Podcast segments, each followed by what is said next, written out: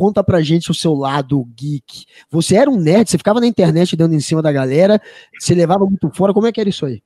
Não, eu não levava fora. Eu, até que era popular, porque eu era gatinho, assim, sabe? Mas, é, assim, eu, eu, era muito tímido. Fio -fio? Então... Eu tô com o aparelho, não dá nem pra fazer o fio-fio agora. não, eu era muito tímido, eu não, tinha papo, eu não sabia como assim. Eu não sabia como conversar, não sabia como puxar uma conversa, sabe? Tipo, era muito, era muito, eu ainda sou introspectivo, né? Então, assim, pra mim a internet foi um prato cheio, porque eu podia lá trocar ideia com a pessoa, né? E, escrita, sempre fui muito melhor na escrita do que falando, né? Então, assim. Mas a Denise era bem nerd. O problema era esse, que você ia chegar lá pra gatinha e falar, a gatinha, sei lá, curtiu o chiclete com banana como a Denise, e você falar, e aí, gata, você curte o bar? Ela falou: não, curto cara caramba, cara caraô. Então, isso era um problema, isso era um problema enorme pra mim, assim, tipo, não tinha papo, sabe? Eu tava, tava lendo filosofia, tava, sabe, lendo quadrinhos, sabe, jogando RPG com o pessoal. E era, e era mó deprimente jogar RPG, né? Porque assim, você formava os grupos de RPG lá, fazia os live action, né? Que tinha, se, se vestia, né, de vampiro, não sei o quê. Você tinha lá, tipo, 40 homens duas, duas mulheres com namorado, sabe? Então, assim, você achava assim, o pessoal falava assim, não, pô, na, na, próxima live action vai ter um monte de gatinha. Tinha, sabe, não tinha ninguém, só tinha homem, sabe? Só tinha uma irmã jogando RPG. Então, assim, era, era, era, um, era, um, era, era um incel dos anos 90, sabe? Agora você tem um incel na internet reclamando, isso era nos anos 90 era assim. A gente era tudo incel, só que depois eh, a coisa se normaliza, né? Espera, pelo menos. E a internet para mim foi um prato cheio, porque a internet, assim, eu podia conversar com as pessoas, trocar ideias, podia conversar com um monte de gente diferente do mundo inteiro, né? Do Brasil inteiro também.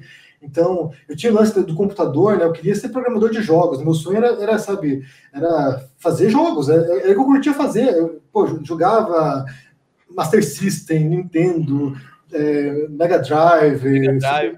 Então, assim, era o que eu fazia. E, e é engraçado, porque, assim, quando eu era adolescente, eu lia muito quadrinho, né? Dos super-heróis, essas coisas. Eu escrevia, eu desenhava quadrinhos, assim, eu queria ser só em quadrinho também durante o período.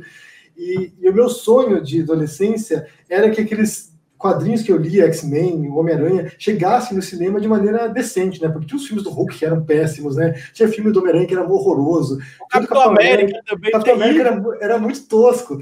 E agora eu vejo esses filmes da Marvel, cara, eu falei, pô, que saco, meu. Mais um filme da Marvel, gente, não aguento mais. Os caras fizeram 50 mil filmes da Marvel, tem projeção até 2050 de filme. Pô, para, já deu, né? Para de fazer filme de, de super-herói, não dá mais.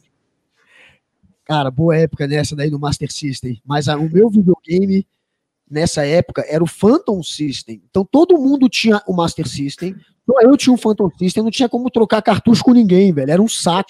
Eu tive um Atari também. Acho que o Henry também deve ter pegado a época do Atarizinho, do Pac-Man. Não, é clássico. Agora, eu não sabia, cara, que você, era tão nerd assim, não.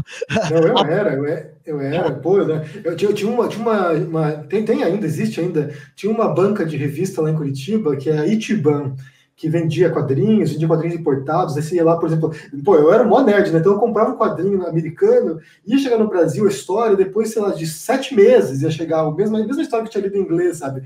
E daí o pessoal se reunia lá, tinha os livros de RPG, ficava tudo, o bando dos nerds lá dentro da, da banca o dia inteiro lá conversando, jogando baralho, jogando Magic. Então, assim, pô, a gente era mega nerd.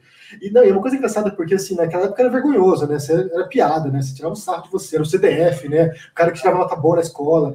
E agora não, agora é o referencial, né? Pô, você é nerd agora, Zuckerberg, né? O baita nerd, né? O nerd more, tipo, bilionário. Então mudou bastante o cenário. Hoje, tipo, se você não curte é, filme de quadrinhos, se você não, não curte filme de super-heróis, se você não curte Senhor dos Anéis, você tá fora, né? Na época não, na época a gente que era o, o esquisitão, né? Era o outside, né? E eu, eu, tenho uma revelação para fazer aqui para vocês também, que eu nunca falei. Eu era o equivalente hoje ao o otaku, né? Que é aquele fã do anime, né? Eu, ah, tinha, é? eu, tinha, eu tinha assinatura de uma revista chamada Ultra, Ultra Jovem, se não me engano, que era só coisa. Eu não sei se era Ultra Jovem, se era trocadilho com aquele programa lá da SBT. Eu não lembro como é que é o nome da revista, é que sempre saía coisa sobre animes e na época era em especial sobre o, Dra o Dragon Ball, né? Que, que, inclusive até hoje é um anime que eu, que, eu, que eu mais gosto. Muita gente fica chateada, fica aquela discussão sobre o Naruto. Eu já assisti o Naruto, gostei também, mas eu continuo preferindo o Dragon Ball, né? Então, assim, é, eu, eu, também acompanhava, como o Henrique comentou assim, eu, eu, era dessa galerinha também, Henrique. Só que eu era já o meio termo ali, eu era aquela galera que era o, o nerd popular, porque eu, eu, eu costumava mesclar ali, eu, tava na, nas turmas, inclusive o nerd traficante que levava maconha pra galera. Não, eu, eu traficava amor na época, não traficava.